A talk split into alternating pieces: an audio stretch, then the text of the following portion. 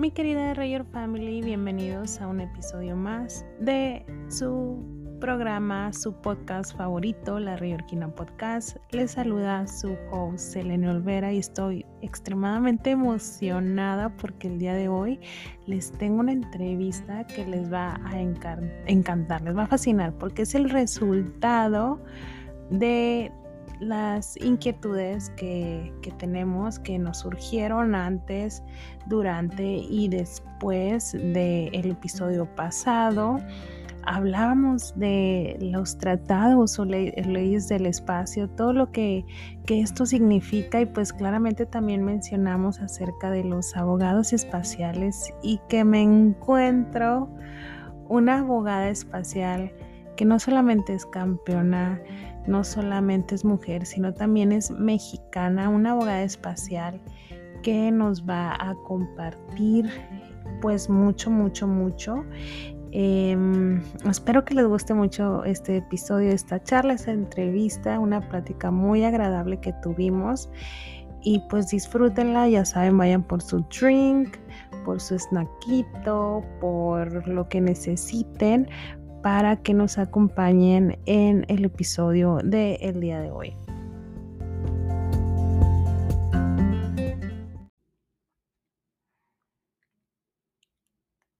Mis queridos rayorquinos y rayorquinas, ya después de esta introducción, eh, estoy súper emocionada porque la charla que van a escuchar, la invitada que les tengo el día de hoy es una mexicana súper, súper campeona, originaria de Nuevo León y que es una de las pocas abogadas espaciales que, tenemos preparándose mexicana. Marcela Cinta, estoy súper contenta de poder haber tenido la oportunidad de conversar con ella y de poder, poder traerles esta charla a ustedes.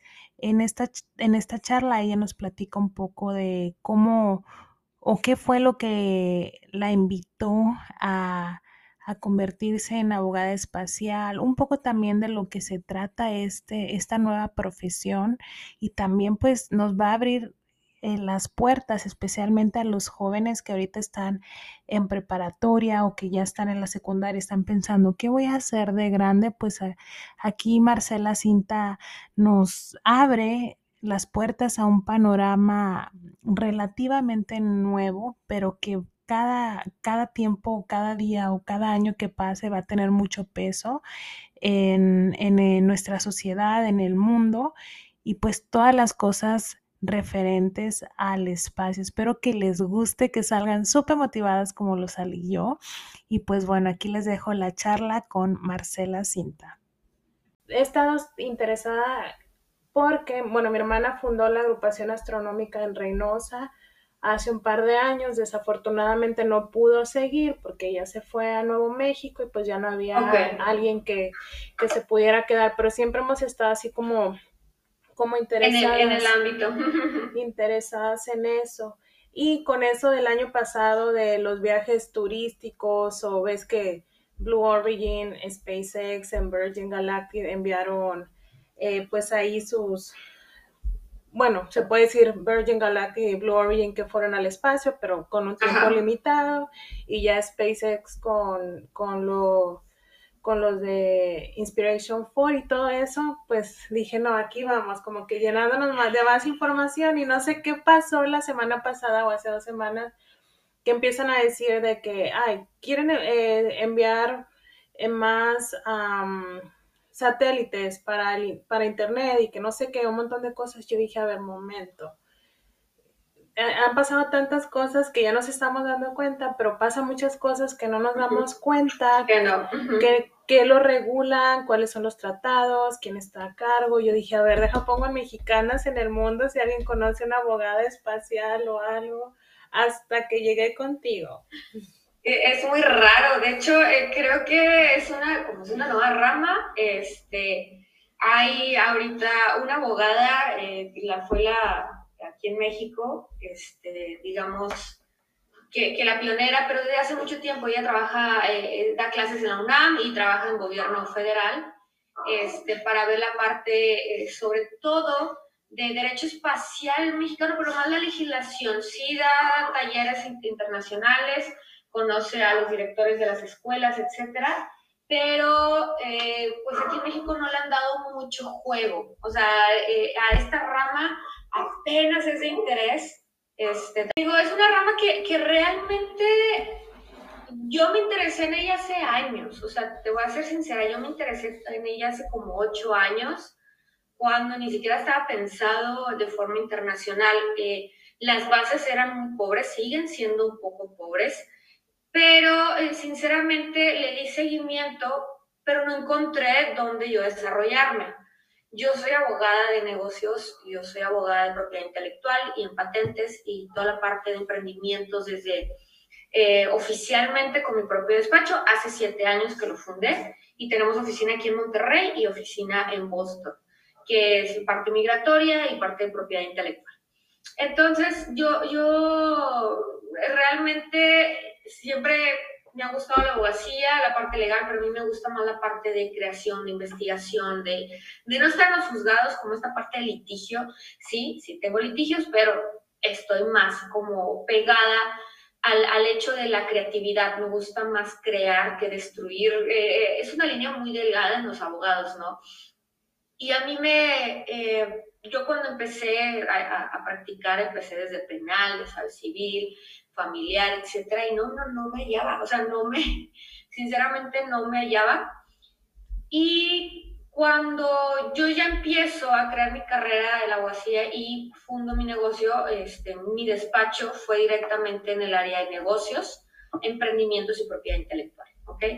Que para mí era como vamos a crear, me gusta crear, me gustan las marcas, me gusta darle seguimiento a mis clientes. Tengo clientes con los que empecé que tenían dos empleados y ahorita tienen 68, 150, etcétera. Y esa parte a mí me encanta, ¿no? El crecimiento.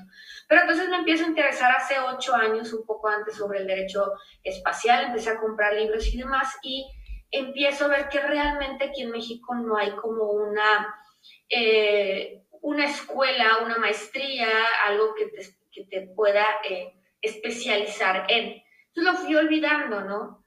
Y de repente pasa pandemia, que fue hace dos años, y yo ya traía seis meses antes la espinita de volver a tomar el derecho espacial. ¿Por qué el derecho espacial internacional?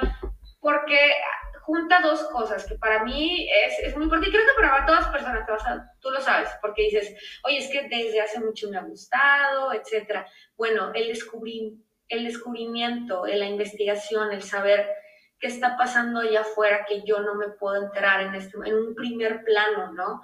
Y entonces esta manera de, de poder eh, estar, digamos, en medio del descubrimiento, en medio de la investigación, de algo nuevo, a mí me, me, llena. Y desde chica a mí me ha gustado mucho lo que es la astrofísica.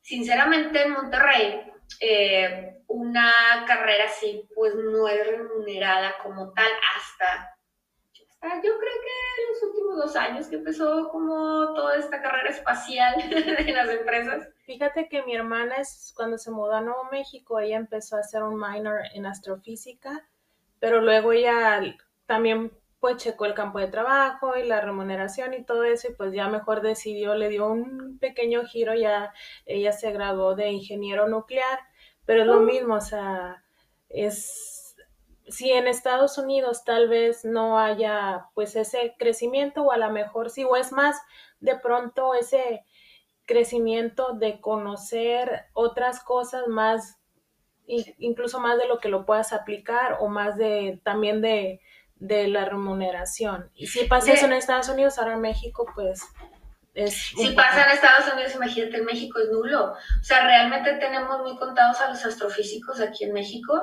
Eh, gracias, yo creo que gracias a las redes sociales creo que hemos entrado un poco más en el tema y gracias a la parte de, eh, más que nada a la parte del descubrimiento humano, ¿no? De qué, qué está pasando. También vamos a ser sinceros, o sea, vamos a ser, la parte de iniciativa privada ha ayudado mucho a que esto se haga un crecimiento. Antes estábamos con gobierno solamente, sí teníamos la, sí teníamos eh, gobierno con iniciativa privada, pero solamente en la parte de los suministros, ¿ok?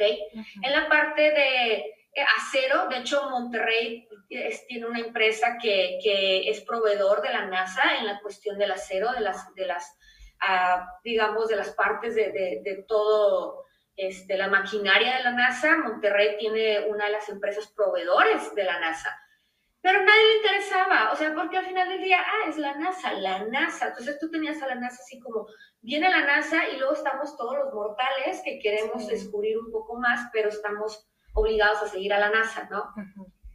Entonces empiezan estos locos en la iniciativa privada que dicen, sí, podemos cambiar algo de esto, o ya sea por ego, ya sea por dinero, ya sea por, por tendencia o por simplemente decir, quiero marcar mi nombre en la historia porque mi ego me lo, pide, ¿no?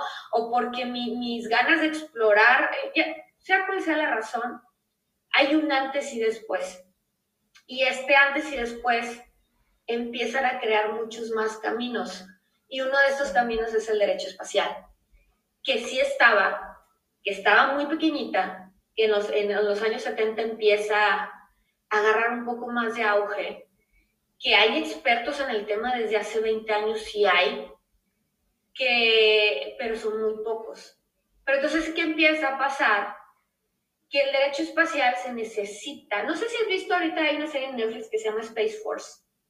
No, no la he visto, déjame la nota. Bueno, es, es de comedia, es con Steve Carell, pero eh, se llama, es como una um, sátira de cuando empiezan a crear la fuerza espacial en, en, la administración de Trump, ¿no? Y es una sátira de que queremos poner nuestras botas en la luna, ¿no? Pero en uno de los capítulos tienen un problema internacional con China en la luna, ¿no? Porque China eh, empieza, pues todo, todo esto, es una sátira, ¿no?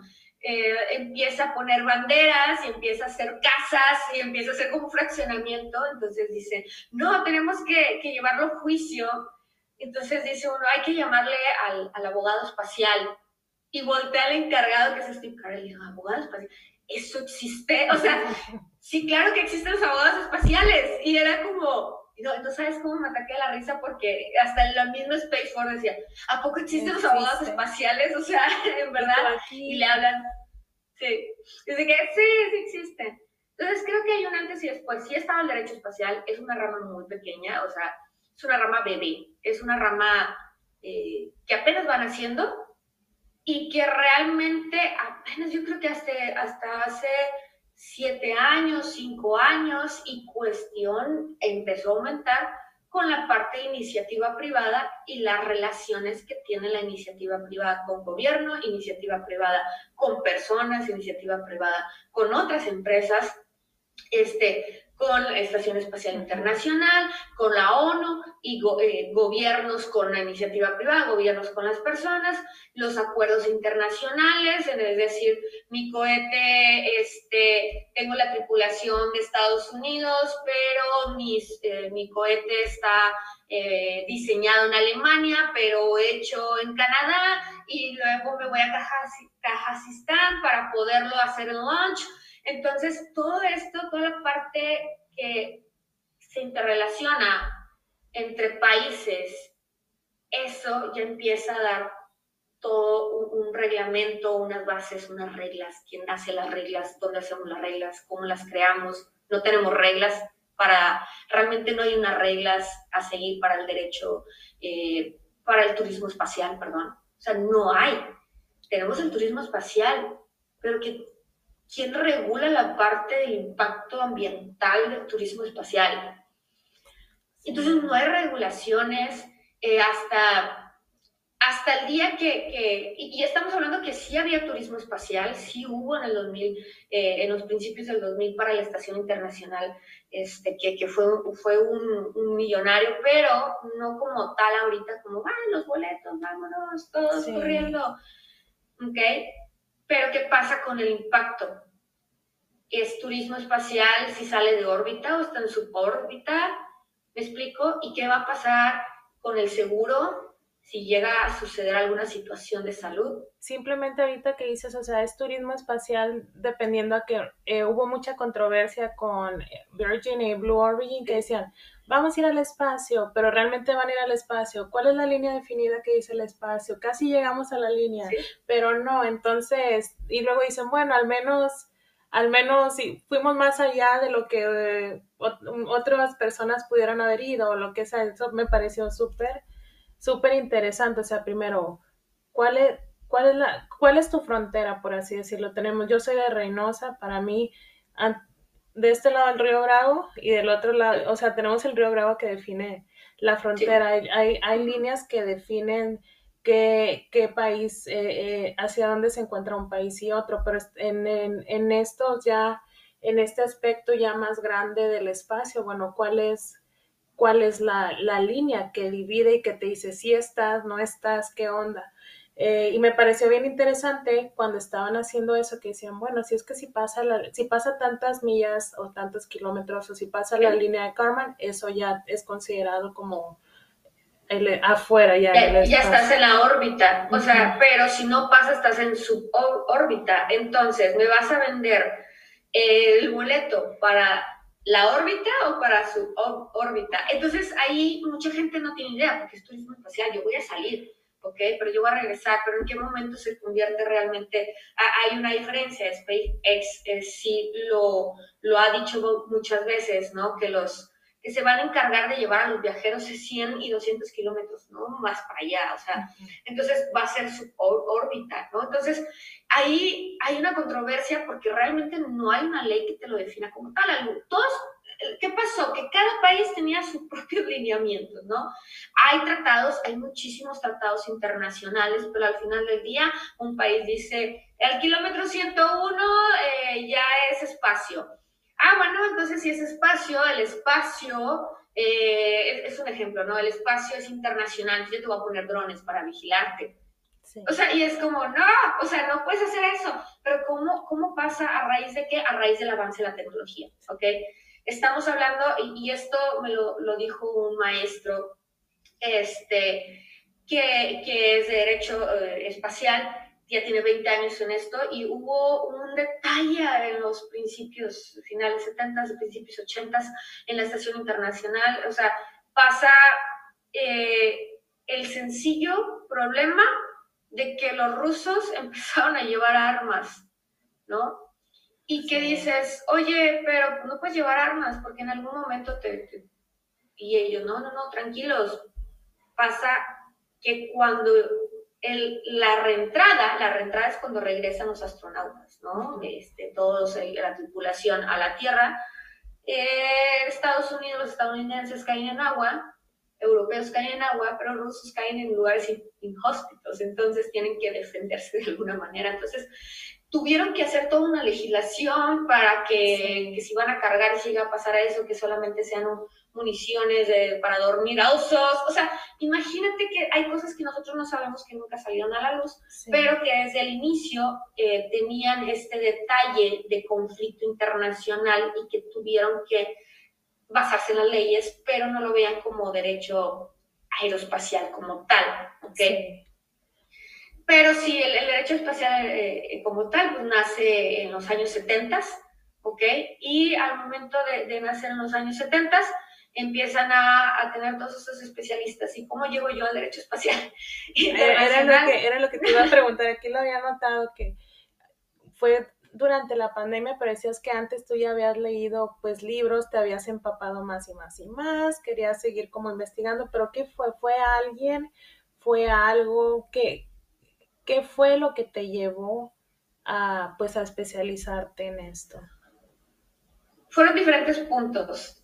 La primera, el hecho de querer estar en la primera línea de descubrimiento, ¿no? El hecho de, esa adrenalina, creo que todos los tenemos de decir, yo fui de los primeros, pero yo quiero estar ahí cuando empiecen a crear todos estos lineamientos, yo quiero estar ahí cuando empiecen a crear estas nuevas leyes, cuando haya un sustento eh, el hecho de querer estar ahí y más porque es una materia que a mí me encanta, a mí me, encanta la ciencia, me gusta la astrofísica, me gusta la astronomía. Y yo siempre desde chiquita lo he seguido, ¿no? Me encanta, eh, al final del día soy una persona de ciencia, ¿no? Eh, cosa muy, muy complicada cuando eres abogado, ¿no? Porque es, el, en abogacía es todo depende de, depende de, ¿no? Y en la ciencia te da mucho margen para, para ser muy exacto, para descubrir más, sí. ¿ok? Este, y entonces en pandemia, en estos primeros tres meses en el que nos confinaron, nos dejaron en casa, mi despacho toma un, momento de stand-by, o sea, literalmente se queda en la nada, porque ¿qué pasa con las personas? Empiezan a retraerse y eh, literalmente empiezan a cancelar contratos y, decir, oh, va a haber una situación económica muy fuerte, no vamos a gastar absolutamente nada. Y entonces empieza a ver toda la parte que vamos a gastar en comida, y vamos a gastar en gasolina, y vamos a, o sea, eh, eh, ahorita que vamos a llenar, ahorita que está muy barata la gasolina y, y pues empieza a retraerse, ¿no? Y entonces yo empiezo a decir, oye, yo ya quería estudiar mi máster en internacional. Y empiezo pues ya sabes, las series de Netflix y, y yo empiezo a empaparme otra vez en lo que a mí me gusta, que es la ciencia, a raíz del COVID, ¿no? De ver eh, todos los días este, lo que decía la OMS, etcétera, pues al final ciencia, ¿no? y, y, digo, es que sabes que eso es lo que yo quiero, o sea, realmente esto es lo que yo necesito para mí, lo que yo quiero, lo que me emociona, no creo, soy de las personas que no puedes hacer nada sin que te emociones al final del día. Y yo digo, sí, soy muy buena a lo mejor en contratos, soy muy buena en las empresas, soy muy buena en hacer una estructura de negocios. ¿Ok? Me encanta, soy muy buena, pero al final, como lo pones en una balanza y dices, esto me gusta, o sea, esto me emociona, o sea, esto me llena porque esto nunca se va a acabar. No, eh, no digo que la, la parte de, de contrato, negocio se va a acabar, no, simplemente hay más materia de descubrimiento, hay más materia de investigación, hay más materia de aportar. Entonces llega un punto como persona en el cual tú necesitas crecer y para mí fue de que yo necesito crecer y voy a crecer en algo que a mí me emocione porque tiene muchas partes que me emocionan y esto es ciencia, investigación internacional y, la parte de innovación. Entonces el, estar viendo que todos los días están innovando y que todos los días y que a lo mejor, eh, y esto es algo muy cierto, la tecnología avanza tan rápido, ¿ok? Que las legislaciones no las pueden alcanzar. Por eso están todos estos eh, tratados, estudios, eh, tesis, jurisprudencias, etcétera, porque realmente una legislación no nunca va a poder alcanzar a la tecnología como va avanzando.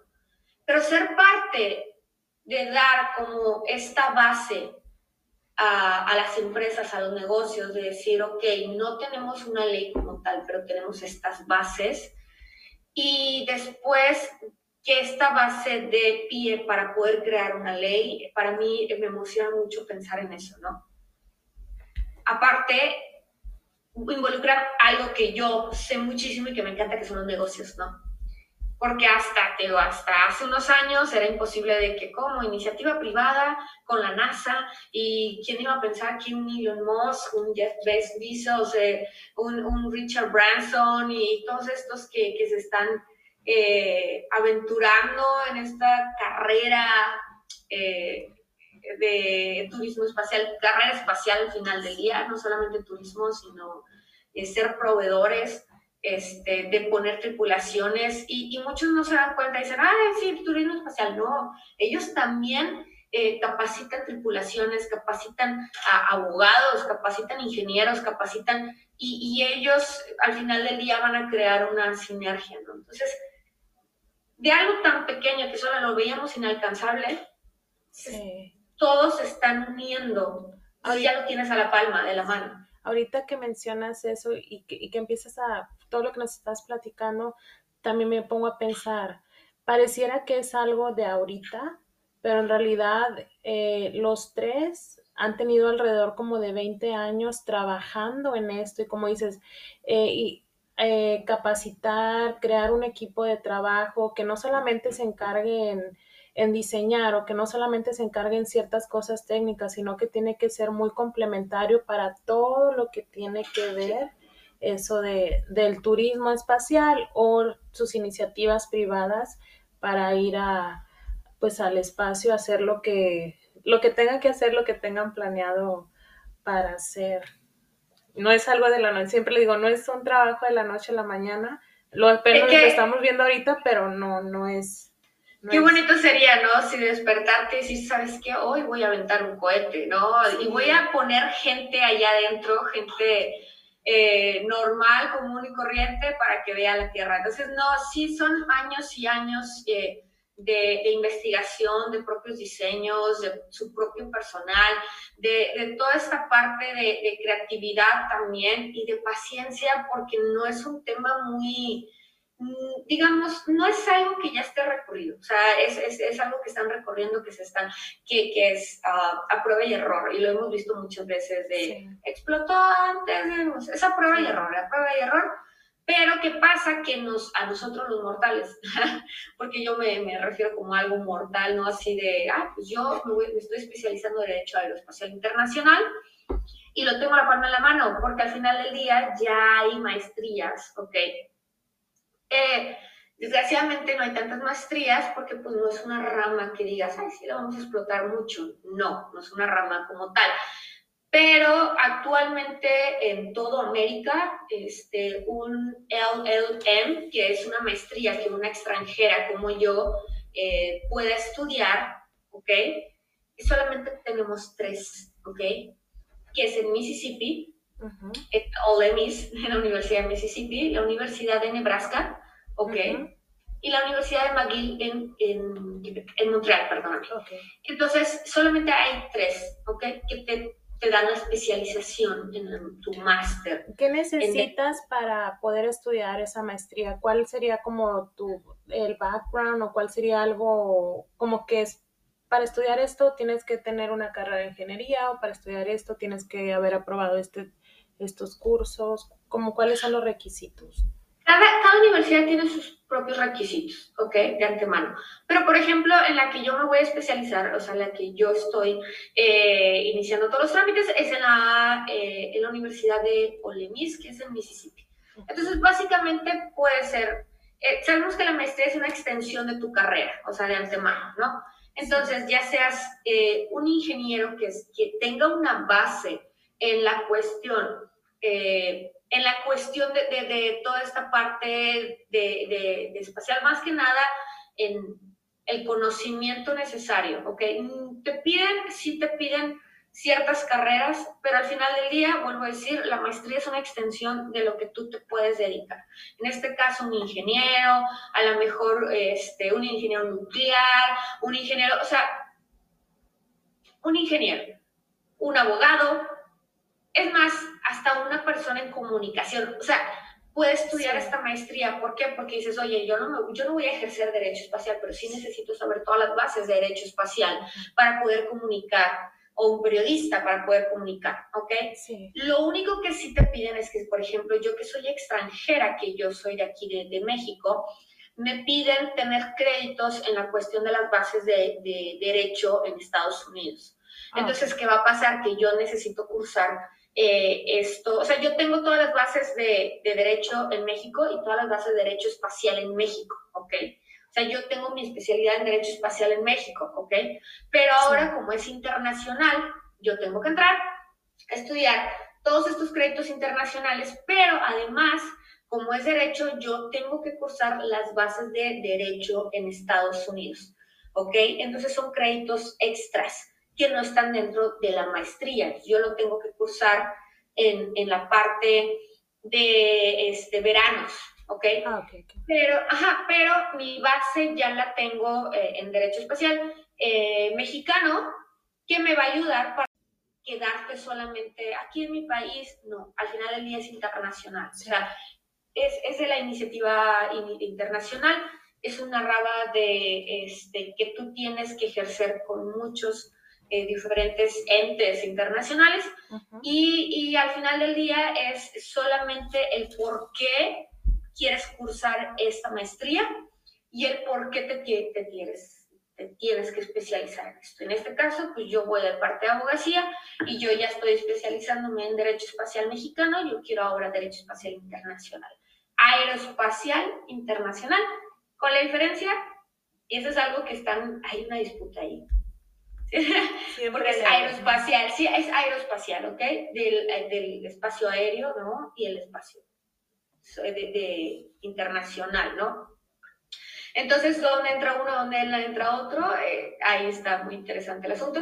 Este, porque muchos que tienen la maestría de Derecho Aeroespacial Internacional no se dedican al espacio, no se dedican como tal lo que yo me quiero dedicar, se dedican más a cuestiones de aerolíneas, a cuestiones sin tratados de, del aire, de dónde, dónde eh, ya es tu país, donde yo no puedo cruzar, yo no puedo poner un país, este, un, satélite ahí, eh, etcétera, pero más que nada en la parte de aerolínea, de la parte este, más terrestre. Entonces, hay, todavía dentro del derecho espacial, aeroespacial internacional, hay muchas más ramas y es muy interesante porque pues es un bebé, entonces estamos explorando todo, a prueba y error, ¿no?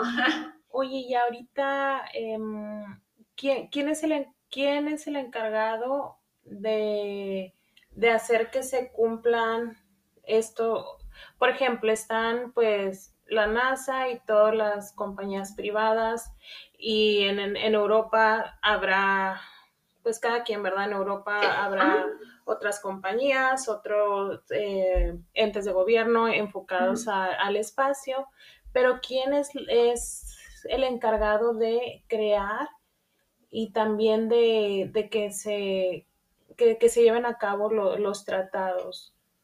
Aquí es muy interesante porque no hay un encargado. Por eso te decías, es, bebé. Ok, aquí lo que está pasando ahorita, por ejemplo, ¿recuerdas que el año pasado, y fue muy mencionado porque hubo memes en todas partes, del cohete chino, que no sabíamos dónde iba a caer? Entonces era la ruleta rusa. Entonces decían, ay, ¿cómo puede caer en Argentina y cómo puede caer en España? ¿No? Así de, bueno, vamos, ruleta rusa, ¿qué va a pasar? ¿Pero qué va a pasar si, si cae? en una casa o que hay un establecimiento. ¿Qué va a pasar? ¿Realmente hay una policía espacial? O sea, fuera de, la broma de, la serie de Space Force, porque eh, realmente si hay o no hay. Y, eso fue muy interesante, porque de hecho hice un artículo de, eso, que qué pasa si el cohete cae en mi casa, ¿quién, quién? ¿Van a castigar al gobierno chino por eso? ¿O simplemente van a decir, ay, perdóname, eh, ay, mala, suerte, ¿no? O buena suerte porque cayó en tu casa, ¿no? Así de, mm, no, ¿qué, ¿qué, pasa? O sea, ¿qué, qué, Entonces, te lo voy a decir en este ejemplo del cohete chino, ¿ok? Si hubiera pasado que hubiera caído en un país, ¿qué pasa? El organismo internacional, los tratados internacionales, ¿ok? Que, que están todos los países que quieren empezar este, o que están desde el inicio, como fue Rusia, Estados Unidos, después China, este, Kazajistán, todos estos países que están dentro del Tratado Internacional, se supone que te llaman la atención como un organismo internacional, pero no hay un organismo internacional que diga, ah, sí, te vamos a castigar.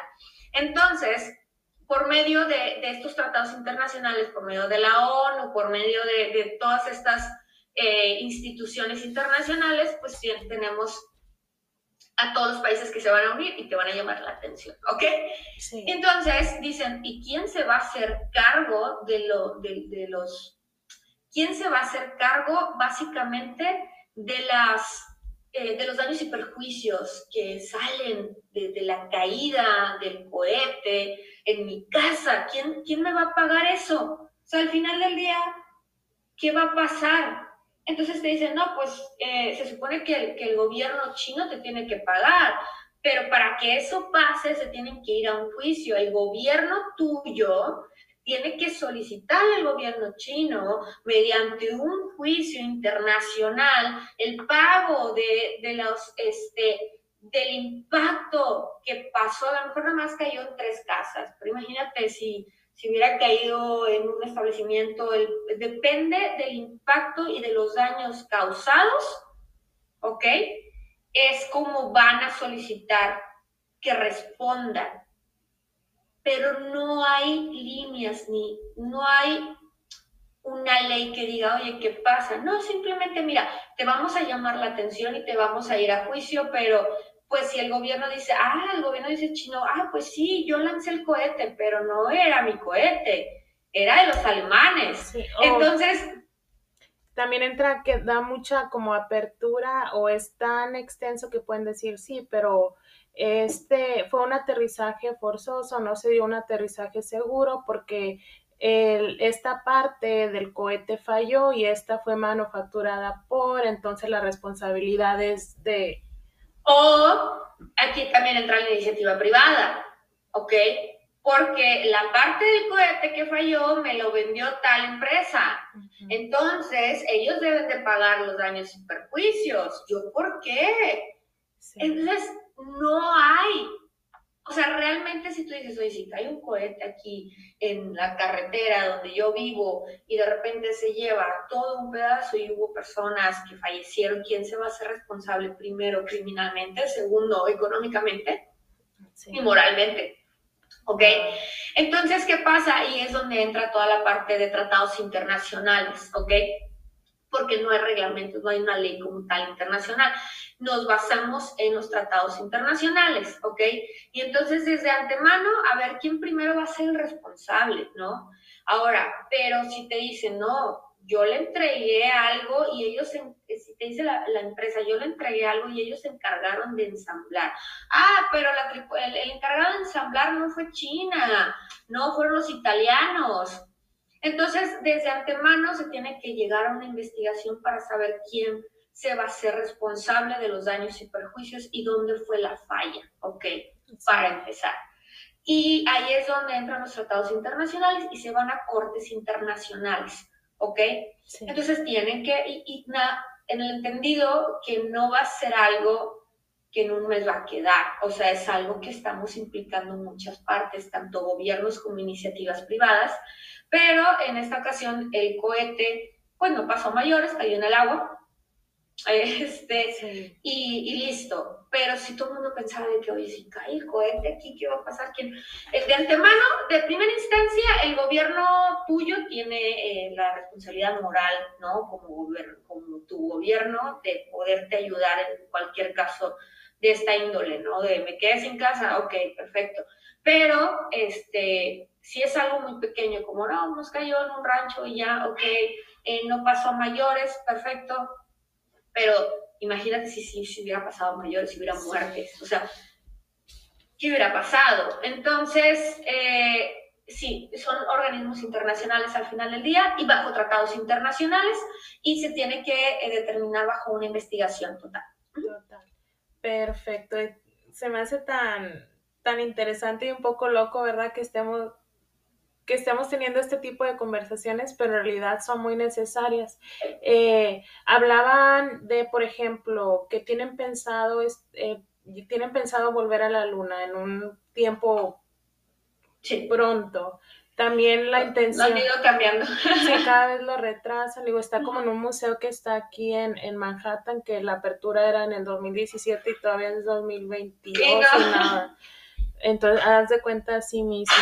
También me interesó mucho, por ejemplo, a Jeff Bezos con Blue Origin, pues su intención también es em, seguir con los viajes espaciales eh, turísticos. Este Elon Musk con eso de que su plan, él tiene la visión de que en cierto tiempo él quiere ir a colonizar Marte. Entonces, ya, ya hay más, y luego están las teorías de conspiración de que ya hay colonias en la Luna, de que hay, está la Estación Espacial Internacional, pero hay más cosas que no sabemos y puede que sí, porque pues no sabemos realmente exactamente qué es lo que pase allá, allá afuera. Entonces digo, cada vez es más necesario que haya gente como tú que, esté, que se esté preparando para, pues para esto. Y siempre le digo a lo, si tengo la oportunidad de hablar con jóvenes, les digo, ya no es solamente estudiar contabilidad, ingeniería, eh, em, para ser maestro, para ser psicólogo, eh, estudiar nutrición, nada de eso. Ya tenemos que ir, sí, sí todo eso, pero dándole un nivel más, eh, una magnitud más grande, ya verlo todo a un nivel espacial, porque en algún momento, eh, pues cada vez nos estamos acercando a eso. Mm, es, hace como cinco o seis episodios hablé de las escalas Kardashev y dice cómo eh, la, el ser humano eh, las escalas, la de 0, la 1, todo dependiendo, dependiendo de sus avances tecnológicos. Y un astrofísico eh, de Estados Unidos, pero origen oriental, decía, yo veo la transición de, de, la Tierra a escala 1 probablemente en 100 años, que significa que ya vamos a utilizar todos nuestros recursos para poder ahora sí ir al siguiente, al siguiente nivel. Entonces eso significa que, como te digo, gente como tú, abogados espaciales, incluso de, de, de nutrición o qué vamos a comer allá, o sea, qué va a ser bien para nuestro organismo allá. Um, ahorita también me vino mucho a la mente la eh, astronauta análoga mexicana Félix Chaires, que, uh -huh. que digo, wow, o sea, también ella en algún momento va a necesitar alguna representación o alguna, sí, en sí. cuestiones legales de ese. Es que es, es, un todo, eh, realmente es un todo. Y aparte, hay muchas cosas que no lo tenemos todavía previsto mentalmente porque estamos viendo la parte nada más bonita de las redes sociales, ¿no? Tenemos también la minería espacial, este, la militarización espacial, eh, la minería espacial es un tema muy delicado porque se supone que los cuerpos celestes son, eh, son de patrimonio de, de la... Literalmente patrimonio de la humanidad y de repente imagínate que no. Por ejemplo, ahorita en la situación de Monterrey eh, tenemos una situación de agua muy extrema porque tuvimos sequía todos estos meses y han estado cortando los suministros eh, por días, ¿no? A mí sí. me toca el jueves, etcétera. Pero entonces, eh, pues muchos asteroides tienen agua. Entonces, ¿qué va a pasar cuando ya se nos acabe? ¿Va a haber una extracción, eh, extracción de agua de los, de los asteroides? ¿Sabes? Eh, todos estos de minerales preciosos que vamos a necesitar en algún momento, ¿qué va a pasar con ellos? ¿Va a llegar un acuerdo internacional para poderlo hacer? ¿Y quién lo va a hacer? ¿Iniciativa privada o gobierno? ¿Y quién va a venderlo? quién se va a hacer millonario a raíz de los cuerpos celestes. Y entonces ahorita nosotros vemos como la carrera espacial, pero no realmente la carrera espacial es la parte eh, llamativa de redes sociales, llamativa para la gente que, que se que se meta más en el tema para que la gente pueda comprar, pero el objetivo va más allá, porque al final del día el mundo va a necesitar todos estos suministros. ¿Y qué va a pasar? ¿No? Vamos a llegar, vamos a saltar eh, a esos suministros quiénes van a ir, quiénes se van a dedicar, va a ir a un minero, a alguien, eh, personas que se, se, dedican a la minería ahorita, pero que al final del día se tienen que especializar en espacial. O sea, to, todo, todo eso es, es algo que ya, está, que ya está pasando. La militarización espacial también. La militarización espacial es... Eh, porque hay militar, o sea, porque hay, hay, hay, la capacidad militar en el espacio ahorita, ¿por qué están haciendo eso? Porque Rusia tiene estos, esta parte de militarización espacial. Y algo muy interesante fue que al final del día, con esta nueva lamentable guerra que está pasando, eh, pusieron a muchos más alerta de lo que puede llegar a pasar y como un ente privado puede cambiar la situación mediante satélites. Sí. Ok, entonces, sí, sí, para entrar en contexto, que de un día a otro Elon Musk puso eh, satélites a disposición para que la gente de Ucrania tuviera internet. Pero entonces eh, ya van a entrar todas estas, que ya sabíamos que entraban todas las, las, empresas, pero ahorita ya es como determinante que entren y que den un, una postura cuando a lo mejor las empresas dijeron, oye, pues yo nomás quiero, quiero dinero, o sea, y ahorita ya tienes que tener una postura de guerra. Eh, ya no, te digo, creo que en el último año ya no se trata de turismo espacial, se trata de supervivencia de la humanidad. Sí. Eh, se trata de protección y se trata de literalmente armas de guerra. eh, algo tan simple como un satélite que te pueda brindar internet o te pueda brindar esta situación de poder tener eh, comunicación satelital cuando antes pues, te quitaban la comunicación satelital en una guerra y ahorita pues es un ente privado el que está. Me explico, ya no es una situación de qué bonito, vámonos a la luna, no, ya es una situación de lo necesitamos porque ya es determinante. Eh, y fue a raíz de los últimos cinco años, simplemente. Y entonces, uh, esto, lo que estamos viviendo, y como dices tú a, a, los jóvenes, ya no se trata de contabilidad, de, no, se trata de una especialización más allá. Y yo siempre les digo, piensen en informe internacional ¿Por qué? Porque ya estamos globalizados, queramos o no. Antes, hace en la época de mis padres, tú competías con el vecino, ¿no? Y tú competías con el vecino y decías, oh, el vecino va a ser abogado también, pero yo voy a ser mejor porque yo voy a tener a los clientes de esta calle, ¿no? Sí. Y ahorita no compites con tu vecino solamente, compites con tu vecino, con el de la colonia al lado, con el del distrito al lado, con el de la ciudad pegada, con el del estado de abajo y con el del país de arriba, de aquí y del otro continente. Sí. Y en unos años, ¿quién no diga de otro planeta? y de otro planeta al final del día, porque imagínate que si se haga la colonia. Y al final del día, ahorita con la pandemia, fue de que todo el mundo puede operar desde casa. Entonces, yo ahorita, eh, y personalmente le digo, la administradora del despacho eh, se fue un tiempo a Boston y seguía operando de forma normal y no afectó nada al despacho.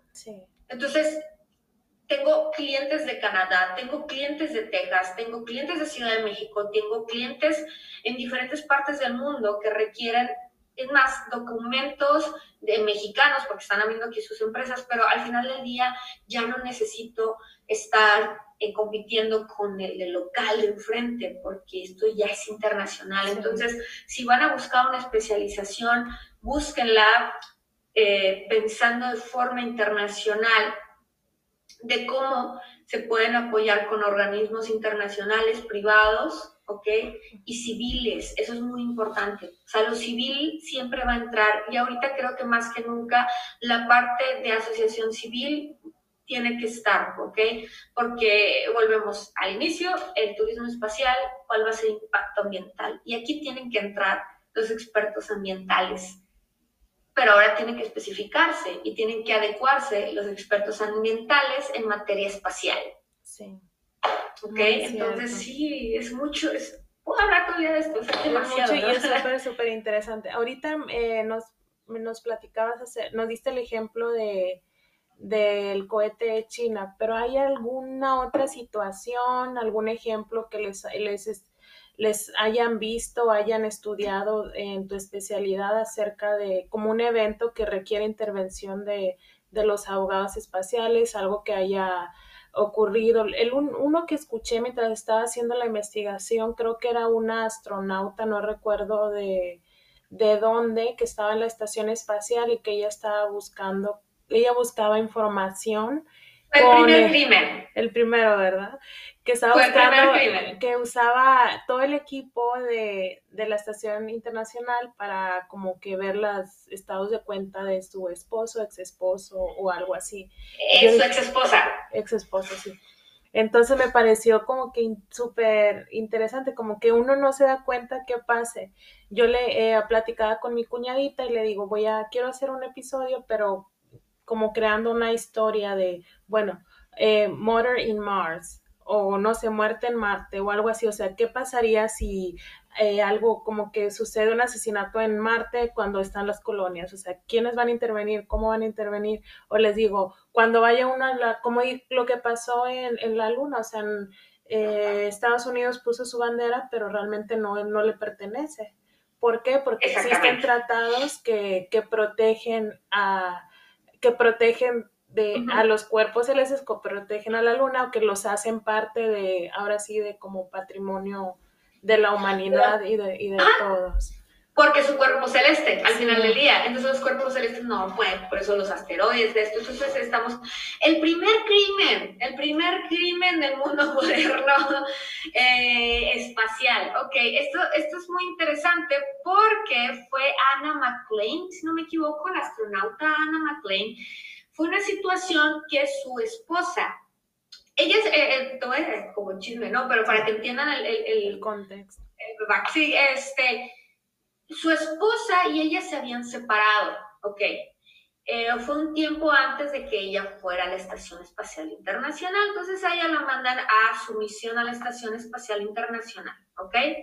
Entonces al momento que la mandan a la misión, eh, pues ella está allá y entra directamente con recursos de la NASA y del gobierno de Estados Unidos a las cuentas bancarias de su esposa para saber en qué se estaba gastando el dinero, porque pues ya sabes, no vaya a tener algún amante, etcétera, etcétera, bla, bla, bla.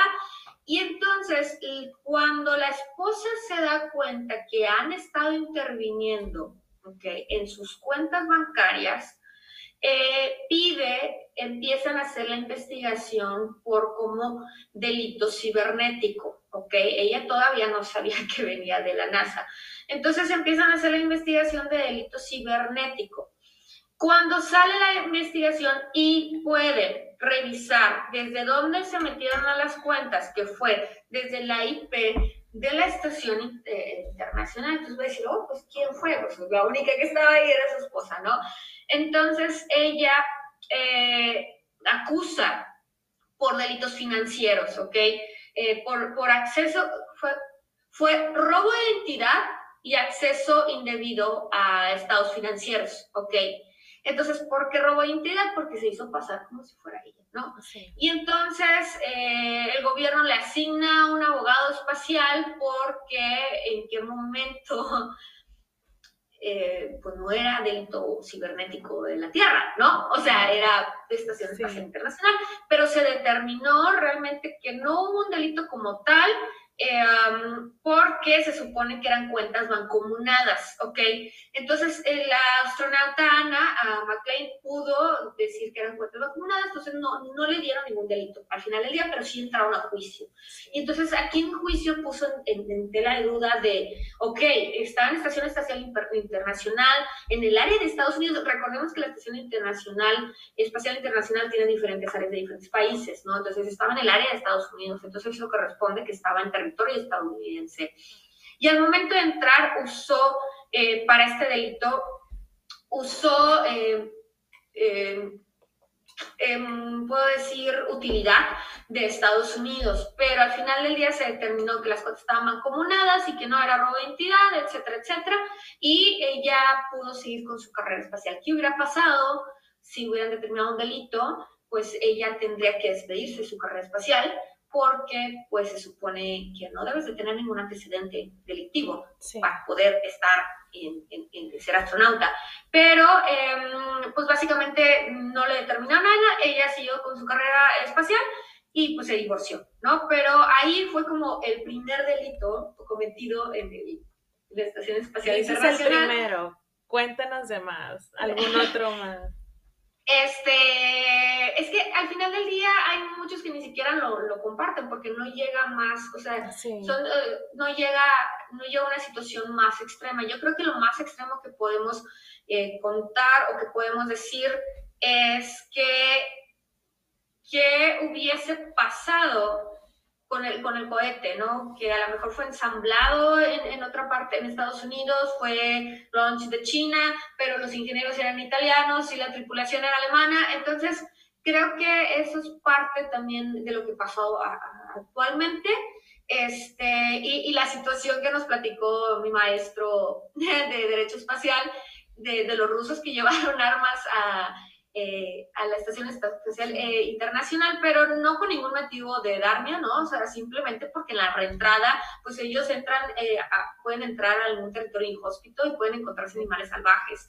Entonces, fue donde ellos tuvieron que, sin problema, y no pasó a mayores realmente, pero sí fue una discusión internacional, cabe mencionar. Una de las cosas que ahorita que mencionan los rusos, creo que fue los que antes no se permitía, bueno, eso lo oí, no sé si qué tan cierto sea, pero antes no se permitía como, aparte de las armas, el eh, llevar alcohol, ningún tipo de alcohol, y que creo que fueron los rusos los que empezaron a llevar como un poquitito. Nada más un piquete, ¿no? Sí, nada, más.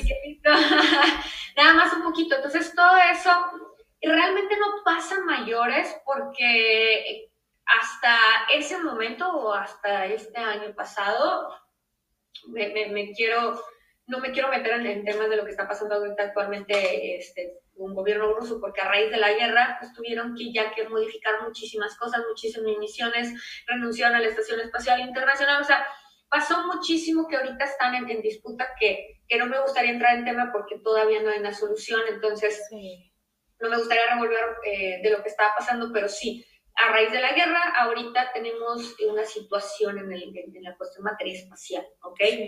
Este, y, eh, pero eh, no pasa mayores porque todos, es algo, digamos, bonito de esta carrera que, este, que todos los organismos que están interesados en, en, esta carrera espacial tienden al diálogo, ¿ok? Sí. A lo mejor puede ser un diálogo agresivo o no, pero tienden a hacer el diálogo y, las bases se ponen y los tratados se modifican y los reglamentos se modifican. Entonces, eh, a raíz de, esta situación de las armas, pues bueno, entonces ya no pueden llevar armas, ok, ya no llevamos armas, pero es que lo que no está prohibido está permitido, entonces no me habían prohibido, ok, entonces, eh, pero eh, tiene razón, o sea, imagínate que hay un punto en donde estás allá y no sabes, ¿no?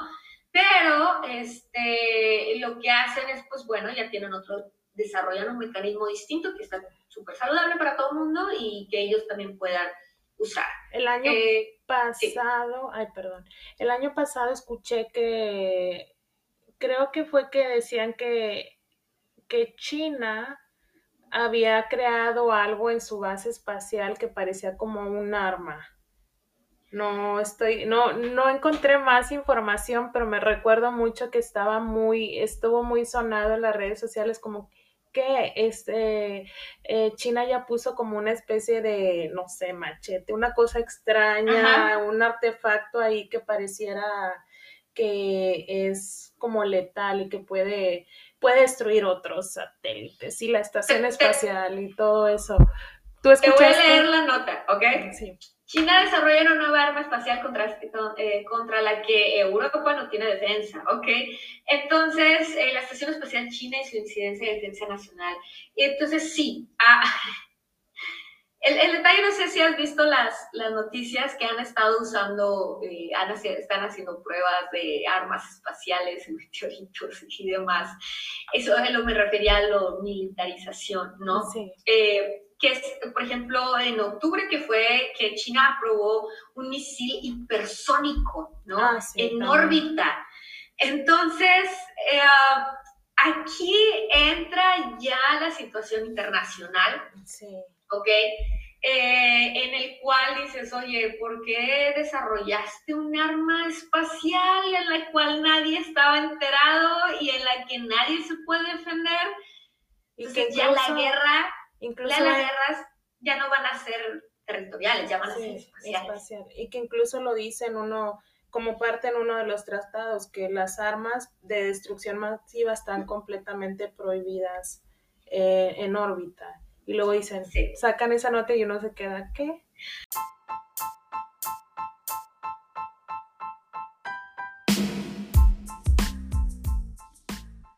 Mi querida Rayer Family, este episodio es patrocinado nada más y nada menos que por la Rayorquina Podcast. Si no me patrocino yo, ¿quién lo va a hacer? Así es que los invito a que me dejen cinco estrellitas, reviews súper geniales si les está gustando este contenido. Todo esto lo pueden hacer a través de las diferentes plataformas como Anchor, Spotify, Apple Podcasts, Google Podcasts y todos los lugares en donde puedan escuchar los podcasts. Les agradecería mucho de sus buenos reviews y estrellitas. También si tienen comentarios, sugerencias, preguntas, lo pueden hacer a través de mis redes sociales. Me pueden encontrar en Facebook y en Instagram como La Orquina y también me pueden mandar todo lo que quieran mandarme, todas las sugerencias que tengan a través de mi correo electrónico la gmail.com. Así es que sin más que decir, regresemos al episodio del día de hoy. No hay un organismo que voy y de que tienes un arma espacial, voy y te, No, o sea, al final del día, el, vaya, el mayor ejemplo es lo que pasó con Rusia, ¿ok? Y Ucrania. Oye, pero se supone que no debes de hacer eso. ¿Quién lo dice? Sí. ¿Y qué vas a hacer? Sí. Entonces, por eso aquí es donde tenemos que entrar, por decir, crear, decir, oye, ya estamos diciendo que ya no va a haber una guerra en tierra, sino va a haber una guerra en espacio. Entonces, si China creó un, cohete hipersónico en el cual ya va a estar en órbita, en cualquier momento puede entrar en órbita, llegar a mi espacio, pero no va a ser espacio. Ahí es muy importante porque recuerda que eh, tenemos kilómetros en los cual ya entra tu, tu espacio eh, aéreo, ¿no? De México, Estados Unidos. Pero a partir de ese espacio ya es internacional, o sea, ya es espacio como tal, la órbita. Entonces, si yo creo un cohete que no es necesario que entre a mi nivel de este, mi espacio aéreo de país, sino que pueda operar desde aquí, pero pueda ¿Qué va a pasar? Entonces aquí es donde entra todo el derecho internacional. Sí, sí, hay mucha preocupación en ese tema, este, porque si ya salió un país diciendo que ya tiene un cohete hipersónico, que no necesita entrar a tu espacio eh, aéreo para poder activarlo, sí. pues yo también voy a hacer uno. Y el otro, y el, otro, y el otro. Entonces, no sé si has visto algunas veces de esas caricaturas tipo de Looney Tunes y Mark sí. y todo eso, que de repente sale un cohetito, ¿no? no, hay una escena, ¿no? De donde sale un cohetito y lo otro, lo otro, lo otro, eh, así. Ah, oh my God. Esperemos que no lleguemos a tan. Esperemos no, porque para eso está toda la parte. Para eso vas a estar tú ayudándonos. Les digo de, de, este, les digo así de que, ¿qué va a pasar cuando, cuando empecemos ya a hacer una corte, pues va a tener, o sea, las cortes están, pero ya van a tener que ser especializadas en, o sea, la corte está, pero le tienes que dar un, al final del día, un tema de derecho común, ¿no? Por ejemplo, este, eh, este primer crimen de Anna McClain uh, fue por robo de identidad y delitos financieros cibernéticos. Sí. Le diste un, un delito eh, terrenal, por así decirlo. ¿Ok? Le, tuviste que dar porque, y la, y la corte que lo atendió fue una corte cibernética al final del día. Sí. Pero no espacial. O sea, entonces ahorita las, ya hay, ya hay cortes espaciales, y sí hay cortes espaciales, hasta tenemos ahorita eh, concursos de cortes espaciales, o sea, ya hay abogados concursando para eh, después te voy a mandar ahí para que lo tengas. Y hacen como, eh, está la, hacen como situaciones como imaginarias o como es. ¿Sí? situaciones imaginarias o situaciones que sí pasaron, pero que no tuvo tanto eh, relevo en, en, medios, en noticias. Este, este situaciones que tienen que defender o que tienen, pues ya las dos partes, ya sabes, la contra, esto, todo y son concursos de cortes de derecho espacial internacional. Entonces son, son concursos que si tú lo buscas, concurso de corte internacional, espacial internacional, y sale, sale y te ponen todo en vivo y está padre porque son estudiantes al final del día, pero es muy, está muy, ¿cómo te digo? Muy interesantes porque dices, ah, caray, yo no había pensado en eso. Ah, caray, no, o sea, ¿cómo? O sea, o sea, este, ah, hubo un caso, y este yo creo que va a ser el último que les comento porque estuvo muy interesante, de un chico de Estados Unidos eh, compra significativamente un asteroide, ¿ok? Entonces, como compra significativamente este asteroide, va, resulta que eh, uno de los maquinarias, eh, por así decirlo, de la NASA se estaciona ahí un tiempo, se estacionó, ¿ok? Y regresa este, esta maquinaria, pero son asteroides que están cerca de la Tierra, no creas que se fueron así como, ah, como Star Wars, ¿no? O sea, son, son, estacionaron ahí al final del día, ¿no? Y regresa todo bien y a los meses les llega una factura por no sé cuánta cantidad de millones y millones de dólares, ¿no? Por, les mandó por miles de dólares una factura por estacionarse en su Y la NASA fue como, ¿qué? ¿Qué está pasando? ¿Qué está pasando? De que sí, porque es mi meteorito, yo bajo las leyes de Estados Unidos, este, yo lo que hice fue nombrar ese meteorito y está mi nombre, miren mi certificado. Pero los tratados internacionales por los cuerpos celestes significa que nadie tiene el derecho de, ningún cuerpo celeste le pertenece a nadie, ¿no? Pero entraron a juicio, o sea, sí lo llevó a juicio porque querían que le pagaran el estacionamiento de su meteorito. Vamos, eh, hay dos diferentes, ¿ok? Te dicen, sí puedes nombrar o ahorita como está muy de moda, compra una estrella, ¿no? Y no haces estrella. Pero no es realmente así como tal, de que compre la estrella y el meteorito y todo, y nómbralo, y, y si se estaciona la NASA ahí, me tiene que pagar estacionamiento 20 dólares este, la hora o al día, porque este chico sí se fue así como, no, pues me deben mucho dinero, me llevan muchísimo dinero. Entonces, ¿qué pasa? Por, por tratado internacional, ningún cuerpo celeste te pertenece. Sí pero se fueron a juicio y tuvieron que hacer el gasto de mandar abogados, de, probar, y él traía su certificado y decir, ¿cómo me estás diciendo que no es mío? Pero si tú bajo esta ley dijiste que podía comprarlo, sí, pero no es específicamente puedes comprarlo, ya es tuyo, te, te lo traigo y te lo pongo en tu casa. No, no, no, no, o sea, no puedes hacer eso. Entonces ahorita muchos dicen, no, este, nombra una estrella, ¿no? Entonces te ponen así todo bajo el, sistema internacional, entonces ya tiene ese nombre la estrella, no tiene su propio nombre. Sí. Ok, pero no es como tal de, oye, pues es que alguien chocó contra mi estrella, voy a denunciar, ¿no? O sea, es, es una situación muy grave, pero sí sucedió, les cobró el parking y literalmente, este, pues esta persona ya esperaba hacerse millonario con, con el parking de la NASA, no lo, lo, desecharon al final del día, no, no pasó más allá, sí se fueron a juicio, sí llegaron a previas de corte, pero no pasó más que no te puedo porque bajo leyes internacionales los cuerpos celestes no pertenecen a nadie. Entonces, eso está muy interesante. Wow, están súper locos los casos. Antes ya de despedirnos, eh, me gusta mucho, me gusta mucho que todas las personas estén haciendo lo que les encante y que estén apasionadas con su trabajo y más me encanta pues ver eh, a mexicanos y mexicanas, específicamente mexicanas, que, que, estén representando de una manera tan única eh, diferentes áreas, llámese ciencias, tecnologías, eh, cultural, todo eso. ¿Tú cómo ves a través de tus ojos? Quiero que me digas, ¿cómo ves México? ¿Cómo ves en cuestiones tecnológicas, en cuestiones ya espaciales, cómo ves a México, qué lugar o de qué manera podemos, podemos estar haciendo cosas más allá.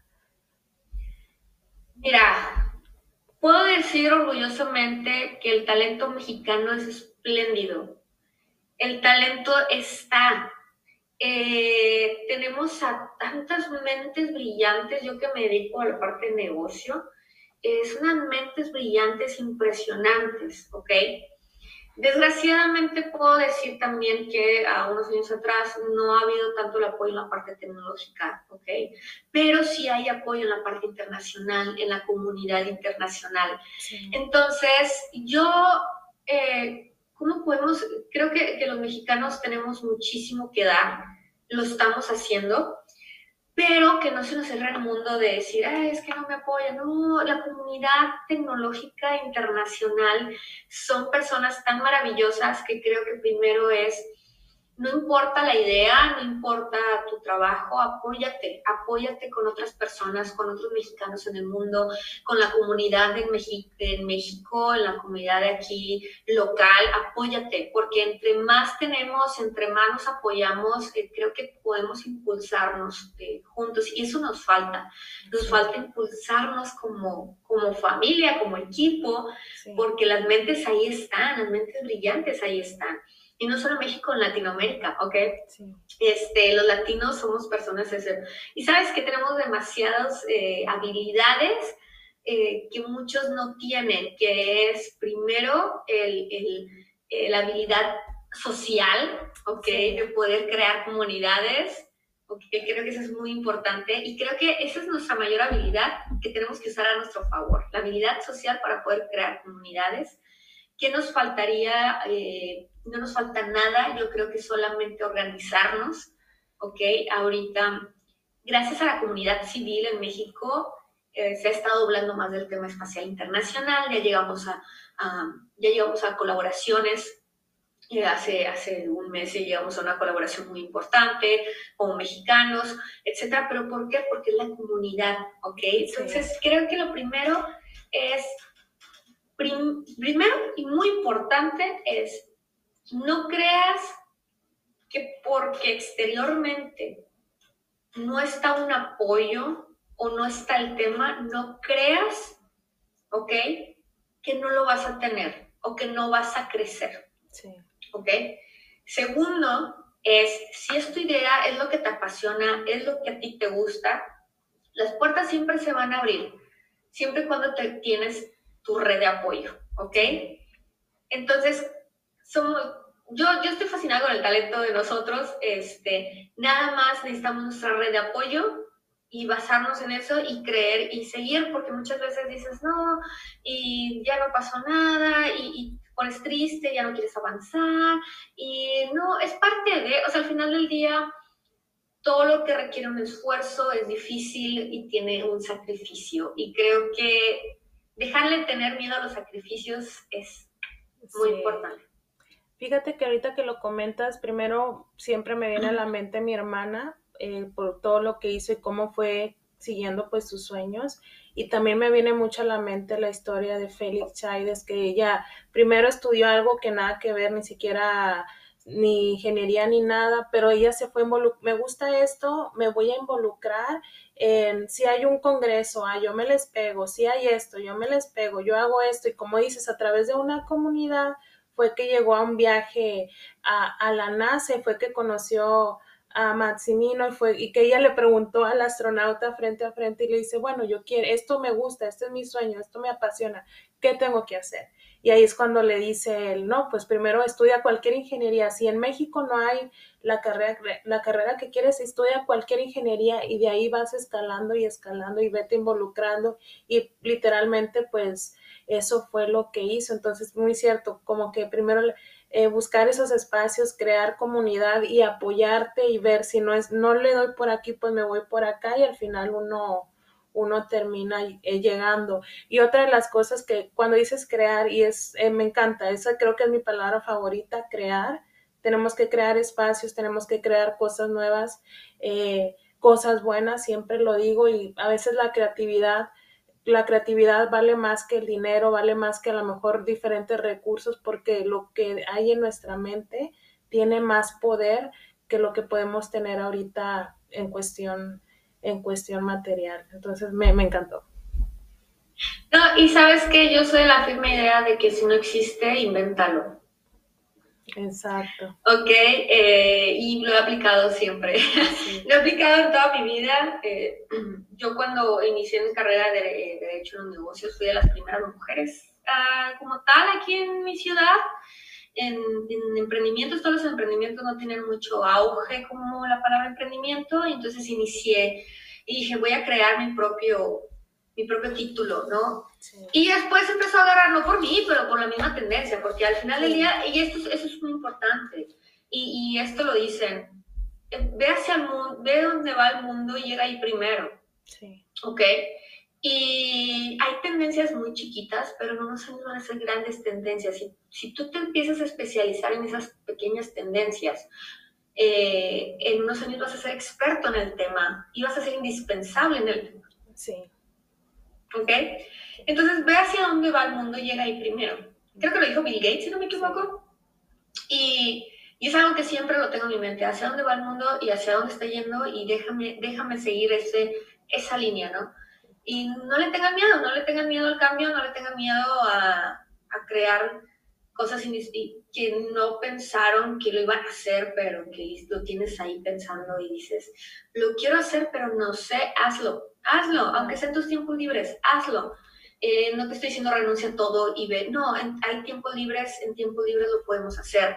Eh, y vamos creando esa pequeña comunidad y de repente, quién sabe, llega a pasar como, como me encanta esta historia de, del astronauta que, que llegó a pasar, o sea, y fue por una comunidad al final del día. Y como esas historias, hay muchísimas más historias. Y tan fácil, muchos tienen Elon Musk, Elon Musk, el millonario. Él no sabía absolutamente nada, ¿ok? De lo que está haciendo SpaceX. Un día, hace muchísimos años, el señor dijo, quiero crear un cohete y contrató a los mejores, hasta sus amigos le dijeron que era un chiflado, que estaba loco y que y empezaron a hablar, ya saben las personas, ¿no? Y él siguió y siguió y siguió y empezó a investigar y empezó a, a contratar y empezó a aprender y aprender y aprender y aprender. Eh, y no digo que fue algún momento cuando empezó a ser eso privilegiado, ¿ok? No, no vayan a, a, confundir, pero simplemente es que si no hubiera tenido la parte creativa y si no se lo hubiera imaginado él desde el inicio, decir, quiero hacer esto, aunque yo no tengo idea cómo se hace, eh, si no hubiera tenido la iniciativa de crear algo, creo que no... No hubiera avanzado.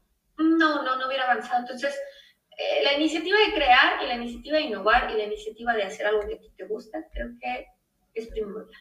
Ya lo demás es por añadir. Dos preguntitas y ahora sí, ya siempre digo, no, ya no les voy, ya no te voy a quitar el tiempo. De la Rayor Family, ¿cuántos, cuántos abogados internacionales, digo, cuántos abogados espaciales hay ahorita en el mundo y específicamente en México? Que, como que un número que, que tú puedas tener, no tiene Híjole, te voy a ser sincera, la abogacía eh, espacial internacional ha aumentado en los últimos dos años demasiado, o sea, un número no te puedo decir. Uh, justo, te voy a decir eh, para que sepas, justo hace un mes y medio tomé un diplomado por la Universidad de Nirma, creo que en la India. Claro que me tocó la una de la mañana, este, y éramos alrededor de derecho espacial, ¿ok? Y alrededor de, de toda la gente del mundo éramos 600 personas. Ok, interesados en derecho espacial. No quiero decir que todos sean abogados, simplemente que necesitan conocer las bases eh, vuelvo a decir, no quiere decir que todos sean abogados, pero imagínate cuántos sí eran abogados, ¿ok? Sí. Este, eh, en México, desgraciadamente, tenemos muy poquitos. Tenemos, este, literalmente, puedo decir más de cinco, yo creo que no hay. Eh, hay, hay abogados que ven, sí. Especialistas, no pero abogados en internacional que ven, sí, sí ¿ok? Pero ya especialista, decir, yo solamente me dedico a derecho aeroespacial internacional, eh, no, como tal. O sea, creo que voy a, eh, de la generación que está ahorita, yo voy a seguir de las nuevas generaciones, este, pero sí, sí hay, ¿ok? No son muy solicitados, no son famosos, pero sí hay. ¿Cuántos? Desconozco, pero sí te digo, especialistas como tal, de que más de cinco que llevan muchos años, más de cinco no hay. Pero porque muchos también migraron, o sea, migraron a Estados Unidos, migraron a Europa por, por la Agencia Espacial de Europa, este, migraron a, a China, muchos migraron, porque, vuelvo a decir, México no tenía esa esa materia para poder explotar hasta hace este año, este último año, ¿ok? Entonces muchos mexicanos están por el mundo, ¿ok? Este, literalmente con esa especialización y confío que en algunos cinco años ya vamos a tener ya una línea de, de mexicanos aquí, ya de México, este, que, que, estemos, que seamos especialistas y, y ya tengas el título de tu despacho como Derecho Espacial Internacional, ¿no? Porque, este, porque sí, hay, hay, hay, abogados que lo ven, pero no su especialidad. O sea, lo conozco, lo veo, pero no me especializo nada más en eso. Entonces, la intención es que hay especialistas.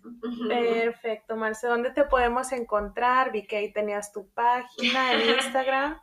eh, abogada espacial, abogada espacial en Facebook e Instagram, Marce Cinta también en Instagram. Y Marcela, bueno, sí, Marce Cinta en Instagram y en Facebook y este, en la página de Instagram y Twitter en como abogada espacial totalmente. Ah. y lo chistoso es que soy la única abogada espacial, sí. O sea, agarraste el nombre de una. El, el, este, el, usuario estaba libre, entonces dije, ah, no hay perfecto, Perfecto, bueno, hay una, también una referencia de que pues son muy pocos que ahí. Sí. Sí, no, pues muchísimas gracias, Marcel. Gracias, por compartirnos y cualquier cosita que podamos ayudar, cualquier evento que haya en México, en donde sea que podamos estar al pendiente, pues no dudes en, en avisarnos porque es padre, es padre tener y ojalá en un futuro podamos ahí crear comunidad y a ver qué hacemos, de qué manera podemos motivar a los jóvenes y de qué manera poderles mostrar que hay una, una variedad tan grande de, de muchas profesiones que pueden explorar y, y, experimentar. Y pues muchas gracias, espero que tengas un lindo sábado y gracias por el tiempo. No, hombre, gracias a ti, gracias por, por invitarme, en verdad. Este, pues que tengas también un muy bonito sábado y a todos que tengan muy bonito día y muchísimas gracias, Elena. Gracias, Marce, nos vemos, cuídate. Bye bye. Rayorquinos y rayorquinas, muchísimas gracias primero que nada por acompañarme el día de hoy. Ya saben que este podcast es el mejor podcast que hay ahorita en este momento, la Rayorquina Podcast.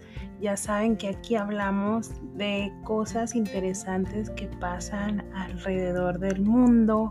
Hay tantas cosas que, de que hablar, tantos universos que explorar, tantas eh, cosas que conocer y lo estamos haciendo a través de, este proyecto, de esta plataforma. Muchísimas gracias por todos los likes, por compartir. Ya saben que me pueden encontrar en el Instagram, la bajo podcast y también en todas las plataformas, la Riorquina Podcast, en Spotify, Apple Podcast, Google Podcast y muchísimos más. Ya saben, espero que les haya gustado este episodio. A mí me encantó, me encantó platicar con Marcela, eh, conocer acerca de, de sus proyectos, de todo lo que ella está haciendo.